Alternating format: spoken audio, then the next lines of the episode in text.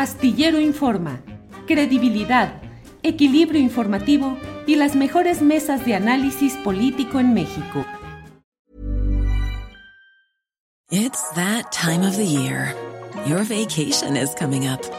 You can already hear the beach waves, feel the warm breeze, relax and think about work. You really, really want it all to work out while you're away. Monday.com gives you and the team that peace of mind. When all work is on one platform and everyone's in sync, things just flow wherever you are. Tap the banner to go to Monday.com. Hey, Dave. Yeah, Randy. Since we founded Bombus, we've always said our socks, underwear, and t shirts are super soft. Any new ideas? Maybe sublimely soft. Or disgustingly cozy. Wait, what? I got it. Bombus. Absurdly comfortable essentials for yourself and for those facing homelessness. Because one purchased equals one donated. Wow, did we just write an ad? Yes. Bombas. Big comfort for everyone. Go to bombas.com slash ACAST and use code ACAST for 20% off your first purchase. Siempre. Darío Pignotti. Darío, buenas tardes. Buenas tardes, Julio. Muchísimas gracias por tu invitación. Un gusto estar en tu programa. Al contrario, Darío, como siempre, gracias por acompañarnos en este análisis que queremos hacer, pedirte tu opinión de entrada. ¿Qué nos dices los datos? Ganó Lula eh, la mayoría de votos, pero no lo suficiente para ir a una, eh, para quedarse sin segunda vuelta. Así es que van a una segunda vuelta. Entiendo que la derecha y la ultraderecha ganan posiciones importantes en el Congreso, pero Darío, dinos qué es lo que está pasando por allá, por favor una paradoja típicamente tropical, típicamente brasileña. Lula ganó, tuvo 57 millones de votos, Bolsonaro 51 millones. Esto significa que el expresidente del Partido de los Trabajadores obtuvo el 48% y el actual mandatario, el ex capitán del ejército, el 43%. Sin embargo, hoy en Brasil, aquí en Brasilia, en San Pablo, las caras largas eran del PT, del Partido de los Trabajadores, y la euforia era de los ultraderechistas de Bolsonaro, entre quienes hay muchos militares, muchos policías y muchos paramilitares. ¿Por qué esto? Porque eh, lo que se aguardaba, Julio, era que el PT, o por lo menos era lo que había proyectado la mayor parte o buena parte de las eh, encuestas eh, de opinión pública, pudiera llegar al 50% y quizá vencer sin necesidad del balotaje del 30 de octubre. Esto no fue así y la frustración, el arrepentimiento por no haber tomado algunas medidas a lo largo de la campaña, en fin, todas las medias culpas que tú puedas imaginar están a la orden del día hoy en el Comité Central, en el Comité de Campaña del Partido de los Trabajadores en San Pablo y la algarabía está aquí en Brasilia, en el Palacio de Alborada, donde reside el presidente Jair Bolsonaro. Así están las cosas. De todas maneras, de aquí al 30 de octubre, cuando ocurrirá el balotaje, mucha agua puede correr debajo del puente y el resultado tal vez ratifique la victoria de Lula. Lula tiene 6 millones de votos más que Bolsonaro, pero cuidado, Bolsonaro cuenta con una máquina pública poderosísima, el Estado brasileño rebosa de dólares, de, de reales, la moneda local, y por otra parte, si hay algo que Bolsonaro no conoce, es la palabra escrúpulos. Puede hacer cualquier cosa con los recursos del Estado para ser reelecto. Darío, y en la geometría o en la política de alianzas, ¿cómo se percibe esto? Al menos a la distancia, esa, ventaja de 6 millones de votos que tiene Lula, pues parecería relativamente cómoda en la realidad, está lo que nos dices, pero además, ¿qué factores extra, otros partidos, otras alianzas, podrían inclinar la balanza hacia Bolsonaro o hacia Lula? Julio, hay alrededor de 8 millones de votos distribuidos entre dos fuerzas que se autodefinen como la tercera vía. Ni la ultraderecha de Bolsonaro, ni el progresismo de centro izquierda del campo popular que representa Lula, entre paréntesis, Lula formó una amplia coalición donde no solamente está el PT, el partido de izquierdas más fuerte, sino que hay agrupaciones de, centro derecha y hasta de derecha, incluso algunos partidos de izquierda más consecuentes como el Partido Comunista. Esta amplísima coalición llamada convocada por Lula era algo que él ya preveía, es decir, para derrotar a Bolsonaro en estos comicios no se necesitaba solo un frente de los propios, una especie de frente amplio como el existente en Uruguay, donde se coaligan diversos matices de la izquierda, no. Aquí había que formar algo más amplio, pero ni siquiera así esto fue suficiente para derrotar a Bolsonaro. El eje planteado por Lula en esta coalición era el de que en estos comicios no hay un enfrentamiento entre izquierda y derecha, hay un enfrentamiento entre civilización y barbarie o entre autoritarismo, el autoritarismo de un presidente que reivindica la dictadura militar, de un presidente que reivindica al ex general Augusto Pinochet, el dictador chileno, y la reconquista de la democracia. Pues bien, esa coalición no fue suficiente y ahora Lula parte hacia la conquista o hacia la seducción o la persuasión de fuerzas de derecha en su momento, que en la primera vuelta estuvieron en la tercera vía, principalmente el movimiento democrático brasileño de la candidata Simone Tebet, que obtuvo el 4% de los votos, para ver si logra sumarla a, esta, a este convoy democrático, a este convoy en el que no solamente el Partido de los Trabajadores, sino Brasil y probablemente las fuerzas progresistas de América del Sur están librando una batalla, una pulseada muy dura, muy dura, Julio, frente al autoritarismo de Bolsonaro. Dos datos para representar quién es él. De las muy pocas personalidades en el mundo que le auguraron éxito a Bolsonaro, una fue precisamente el ex mandatario norteamericano Donald Trump. Darío, en alguna parte de, la opinión que amablemente nos estás dando, eh, dijiste que en el ámbito de Lula, de su equipo, tal vez estén ahorita eh, arrepintiéndose o lamentando no haber tomado ciertas medidas. ¿Podrías decirnos un poco de ello? Y te lo pregunto incluso con el enfoque o el interés de quienes desde un centroizquierdismo mexicano creo que deben también de ver con cuidado lo que sucede en procesos como el brasileño. ¿Cuáles serían esos errores o, u omisiones?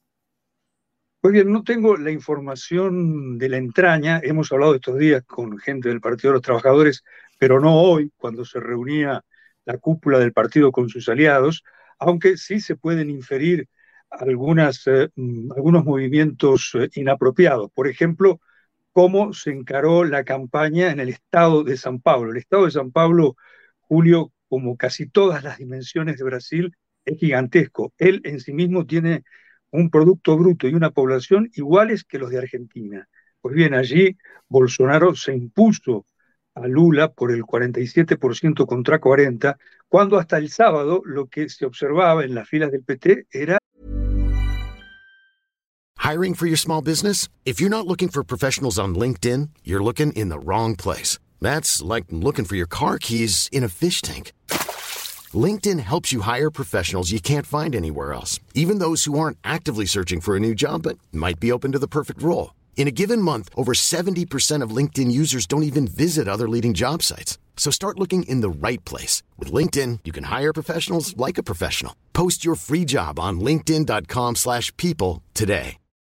Millions of people have lost weight with personalized plans from Noom. Like Evan, who can't stand salads and still lost 50 pounds. Salads generally for most people are the easy button, right? For me, that wasn't an option. I never really was a salad guy. That's just not who I am. But Noom worked for me. Get your personalized plan today at Noom.com.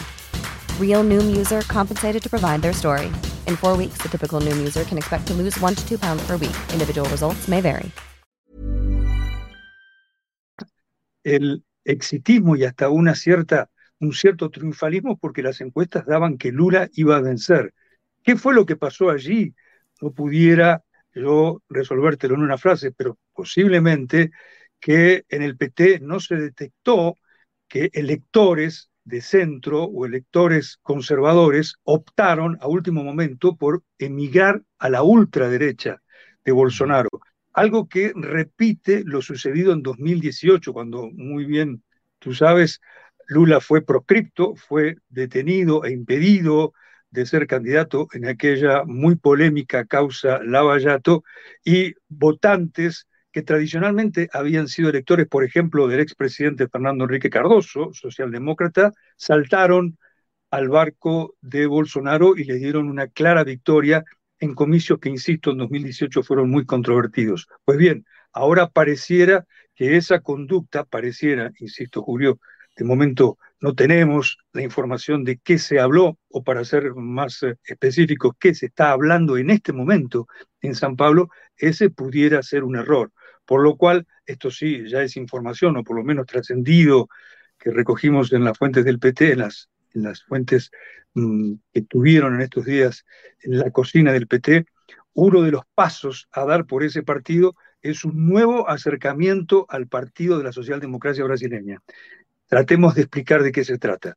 Ese partido que en su momento fue socialdemócrata, ese partido cuyo líder histórico es Fernando Enrique Cardoso, en los años 90 eh, asumió una posición tan neoliberal como el PRI en México o como el menemismo en Argentina o como Fujimori en Perú. Es, dejó, es decir, dejó de ser un partido socialdemócrata para ser un partido neoliberal, algo que también pudiera aplicarse, si se me acepta esta aventura comparativa, al Partido Socialista Obrero Español, es decir, partidos que en sus orígenes fueron progresistas y ya no lo son. Pues bien, Lula y los suyos ahora están buscando acercarse a esa formación. Ya hay pasos avanzados, Julio.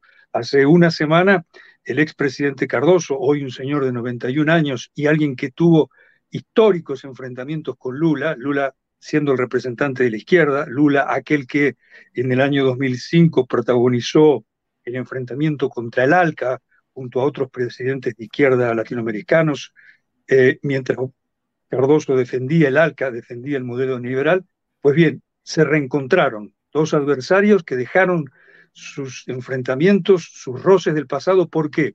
Porque también el ya nonagenario Cardoso considera que el peligro de que Brasil avance hacia un régimen autoritario con una reelección de Bolsonaro es muy alto. ¿En qué confía hoy Lula? En que otros miembros del Partido de la Socialdemocracia sigan los pasos de su anciano líder. Darío, te agradecemos mucho toda tu amabilidad, tu tiempo. Sé que estás en el torbellino, en el vértigo de la noticia de lo inmediato. Cierro, cierro solo con dos cositas breves, si tú quieres contestar rápidamente, como tú decidas. Eh, los derrotados también son los centros de encuestas de opinión que habían advertido una ventaja mayor de Lula a la que realmente eh, se tuvo. Uno y dos, en el fondo, Lula gane, si es que gana en la segunda vuelta, estará condicionado institucionalmente por una fuerza mayoritaria de la derecha?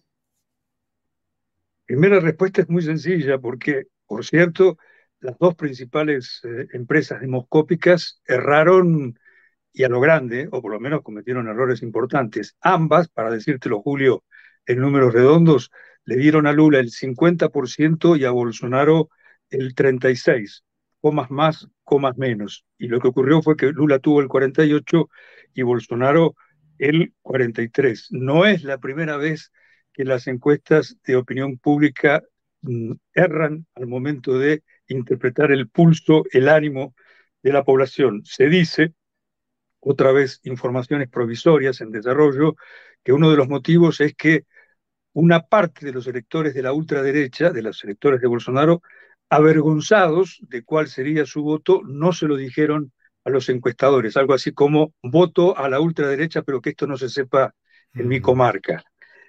La, la, segunda pregunta es de una respuesta más difícil, es una, una proyección que podemos hacer, sí, por supuesto. Esta eh, no victoria de Lula en el primer turno significa, primero, que hoy Lula no sea el presidente electo, lo cual le resta cuatro semanas de poder. Pero en Brasil, Julio, a diferencia de México, a diferencia de Colombia, de Venezuela, de Argentina, de Perú, no rige una democracia en el sentido clásico. No hay una democracia plena. Aquí hay una subdemocracia o una democracia muy deformada con signos de autoritarismo avanzados. En estos días, en estas cuatro semanas, casi cuatro semanas que restan hasta los 30 de octubre, Lula no solamente va a estar condicionado por factores de poder de derecha, esto es, grupos de interés del mercado financiero, que querrán que el programa económico propuesto por Lula no sea tal y que querrán que el programa económico del próximo gobierno, si Lula fuera electo, del próximo gobierno popular y progresista, se parezca más en economía al actual programa de Bolsonaro. Un dato de esta hora, la Bolsa de Valores de San Pablo, eufórica con que Lula no ganó, estaba subiendo cuatro puntos. Y el otro dato, en estos días que restan hasta la segunda vuelta, las fuerzas parapoliciales de Bolsonaro muy poderosas ellas, muy diseminadas en todo el país, comparables, aunque no iguales a los paracos colombianos, habrán de hacer de las suyas, probablemente. Ayer, Bolsonaro, cuando estaba reconociendo el resultado, soltó algunas, amenazas, algunas amenazas, corrijo, contra la justicia electoral e hizo un comentario realmente eh, sobrecogedor. Dijo que al presidente del Tribunal Electoral le regaló una cuchilla con su nombre, algo que huele mucho a una amenaza. Pueden haberlas, Julio, de aquí al 30 de octubre. El último dato para describir la situación. Hubo tres militantes del Partido de los Trabajadores asesinados en esta campaña electoral. Y lo que nunca había ocurrido antes, Lula participa en los grandes eventos públicos con chaleco antibalas y con un custodio que porta un maletín que se despliega rápidamente para convertirse en un escudo antibalas. Ese, Julio, es el Brasil que nos está dejando Bolsonaro. Darío Pignotti, gracias, muy, muchas gracias por tu tiempo. Insisto, sé que estás en el torbellino de la información y de tu trabajo inmediato. Así es que, Darío, muy agradecido y seguimos en contacto. Darío Pignotti, corresponsal de Página 12. Gracias. Agradecido soy yo, Julio, por tu invitación y estamos a la orden. Muchas gracias. Hey, it's Danny Pellegrino from Everything Iconic. ¿Ready to upgrade your style game without blowing your budget? Check out Quince. They've got all the good stuff shirts and polos, activewear, and fine leather goods, all at 50 to 80% less than other high end brands. And the best part? They're all about safe, ethical, and responsible manufacturing. Get that luxury vibe without the luxury price tag. Hit up quince.com slash upgrade for free shipping and 365 day returns on your next order. That's quince.com slash upgrade. Hi, I'm Daniel, founder of Pretty Litter. Cats and cat owners deserve better than any old fashioned litter. That's why I teamed up with scientists and veterinarians to create Pretty Litter. Its innovative crystal formula has superior odor control and weighs up to 80% less than clay litter. Pretty Litter even monitors health by changing colors to help detect early signs of potential illness. It's the world's smartest kitty litter. Go to prettylitter.com and use code ACAST for 20% off your first order and a free cat toy. Terms and conditions apply. See site for details. Para que te enteres del próximo noticiero, suscríbete y dale follow en Apple, Spotify, Amazon Music, Google o donde sea que escuches podcast. te invitamos a visitar nuestra página julioastillero.com.